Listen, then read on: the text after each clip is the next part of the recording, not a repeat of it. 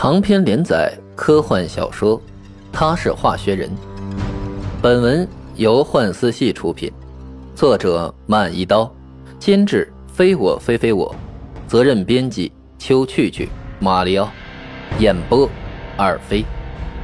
全文正在幻思系讨论区科幻小说板块慢一刀空间连载，全部文章请登录中国泛科幻 IP 孵化平台。幻思系点 com 收看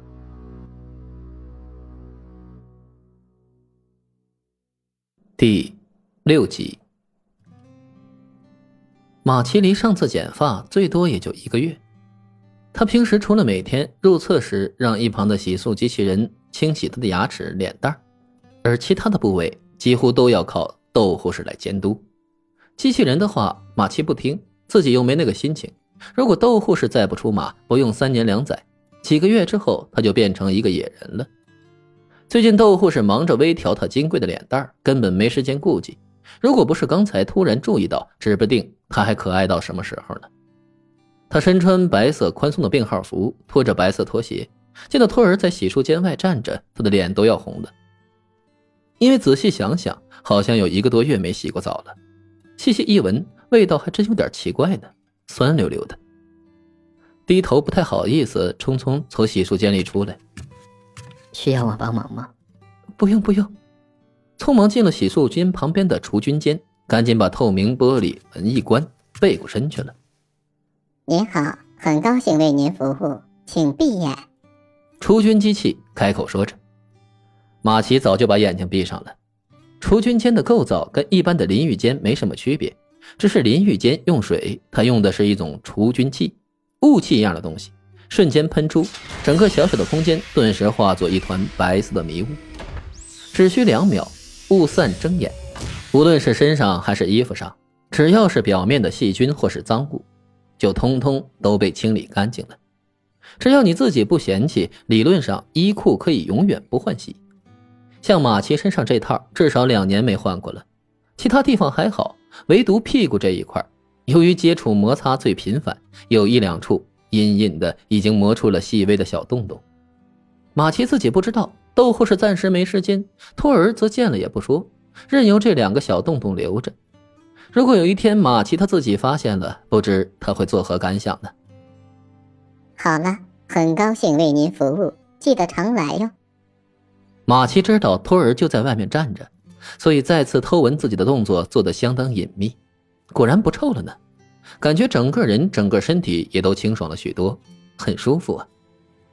他出来了，还不敢看托儿，身上是干净了，头发还乱着，随即坐到理发机器跟前。这理发机器的构造也很简单，一个半球形空心的脑袋，里边有各种各样看不见的刀片、发胶、护发液等等。别说剪发了，染发、烫发、卷发都没问题。跟前有一把椅子，人坐上椅子之后，他会自主的把空心球体套到马奇的头上，覆盖他所有的头发。请问还是整体修短一厘米，恢复到您二十八天前的发型吗？好尴尬呀！原来自己离上一次准确洗澡的时间，居然是整整二十八天了。这可恶的理发机器，干嘛老记得那么清楚啊？也是啊。因为每个月都要一次例行的全面身体检查，所以在每次检查前，窦护士都要拉着马奇去洗一次澡，跟理一次发，不然熏到各位博士可如何是好呢？看眼托儿，托儿似乎感受到马奇的尴尬，主动把脑袋移开了。这么一来，马奇更尴尬了，这不明摆着被他看穿了？托儿全知道了吗？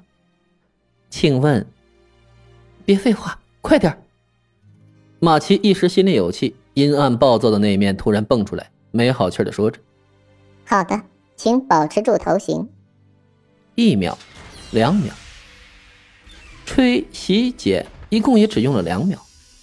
好了，请问您还需要其他服务吗？马奇不说话，同样不敢看徒儿，这回是因为难堪，因为他又发脾气了。起身进了洗漱间，往镜子跟前一站，很满意。短发紧紧包裹她浑圆的脸蛋显得她的脸越发的饱满可爱。桂圆的眼睛，樱桃的嘴，中间还杵着一个倔强的小鼻子，仿佛是在说：“别以为我可爱就好欺负，没门有种你试试啊！”马奇已经很久很久没像今天这么仔细的照顾镜子看过自己了，还真的像博士们所说，连他自己都觉得不可思议，自己真的已经二百八十四岁了吗？这模样，这发型，怎么还跟印象里的二十岁一样呢？再是皮肤的弹性，身体的机能，也完全没有差别呀。就像他三十二岁短暂退役，三十三岁生完孩子，三十四岁重新复出一样。他依然能保持着他跳水生涯的巅峰，丝毫没有退步的迹象。这在当时已经够神奇了，何况又过去了整整二百五十年后的今天呢？稍微一侧头，托儿没在门外。马奇刚想从洗漱间出来，托儿迎面进来了。他左右两手各拿着好几件衣服，左手一递：“给，换上。这衣服你哪儿来的？昨天后半夜。”趁你睡着的时候，我去了一趟他们的换衣间。快，抓紧时间，已经八点了。马奇愣愣的接过衣服，直到这一刻，他才忽然意识到自己似乎完全没做好准备。这就开始了吗？可以去外面了吗？会成功吗？容不得马奇多想，见托儿要在自己面前脱衣服，急忙制止：“你干嘛？到外面去，出出去。”这回换托儿愣了愣。看着马奇的表情有点莫名其妙，为什么要出去啊？但是见马奇这么坚决，托儿还是出去了。马奇不由得松了口气，并咽了一口口水。好完美的胸肌腹肌呀！幸好只是撩起衣服还没脱完，但是同时又觉得有点可惜，为什么不等他脱完了再叫他出去呢？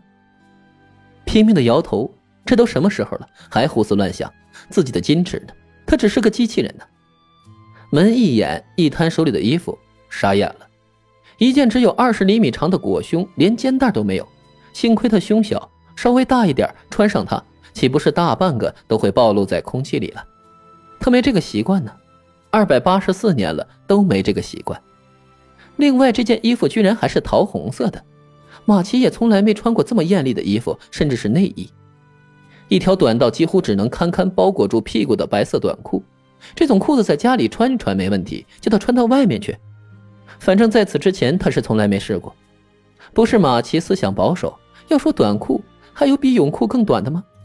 纯粹上就是心理上的一种障碍，所以这条裤子他也穿不了。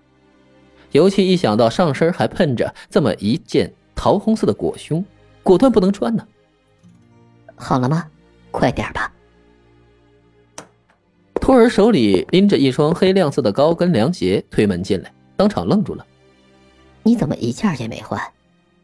马奇看着他手上这双黑色的高跟凉鞋，再看看他的衣着，脱去原本蓝色束身的特制衣服，换上一套休闲绅士的西装。这领带、这皮带还有那皮鞋，他倒是把自己包裹的严严实实，怎么就给自己拿了这么两件省布料的衣服呢？两件一共加起来，比他平时穿的泳衣布料还要少。可恶！怎么了？穿不了。马奇有点稚气，衣服往他手里一塞，出来了。托儿跟上来。为什么穿不了？这衣服不是挺好看的吗？我看平时窦护士就是这么穿的。你从他那儿拿来的？对呀，我看你们平时关系还不错，所以想他的衣服，你肯定也喜欢。这都什么逻辑啊？猫和狗有时候关系也不错呢，难道猫就很喜欢狗粮吗？不过这也不能全怪托儿。他毕竟是个机器人，能想到这些已经算不错了。话虽如此，马奇还是不高兴。你再给我去找，去找别的女博士衣柜里，尽量找布料多一点的。另外，我不喜欢穿高跟鞋，我要平底鞋。真的不行，必须重新换吗？必须换。那只能等晚上了。为什么呀？大白天我去翻他们的衣柜，我怕被人撞见。马奇想想也是，万一外面有其他人呢？另外，他房间里没有摄像头，外面到处都是，那只能等明天再行动了。有点失落，反而有点庆幸，正好可以借此再准备一天。他真的没有完全做好准备啊。反正这么多年都过来了，也不差这一天。而托儿呢，虽然不知道马奇为什么不喜欢穿这些衣服，但也只能照做。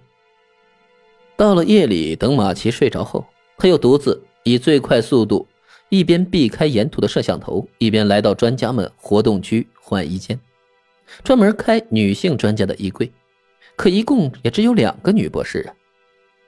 第一个只有一件衣服、一双鞋，拿了肯定容易被发现。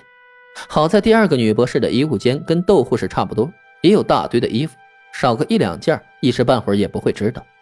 可是拿哪一件好呢？犹豫了两秒，托儿果然拿了一件布料比较多的长袖。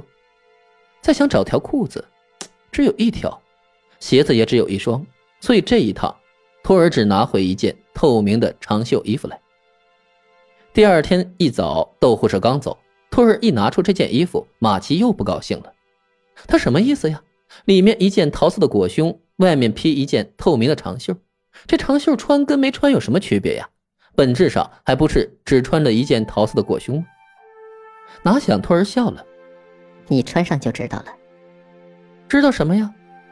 你试试，先试了再说。”马奇将信将疑的慢慢套上，然后奇怪的事情发生了：这件原本透明的长袖忽然变成了银白色。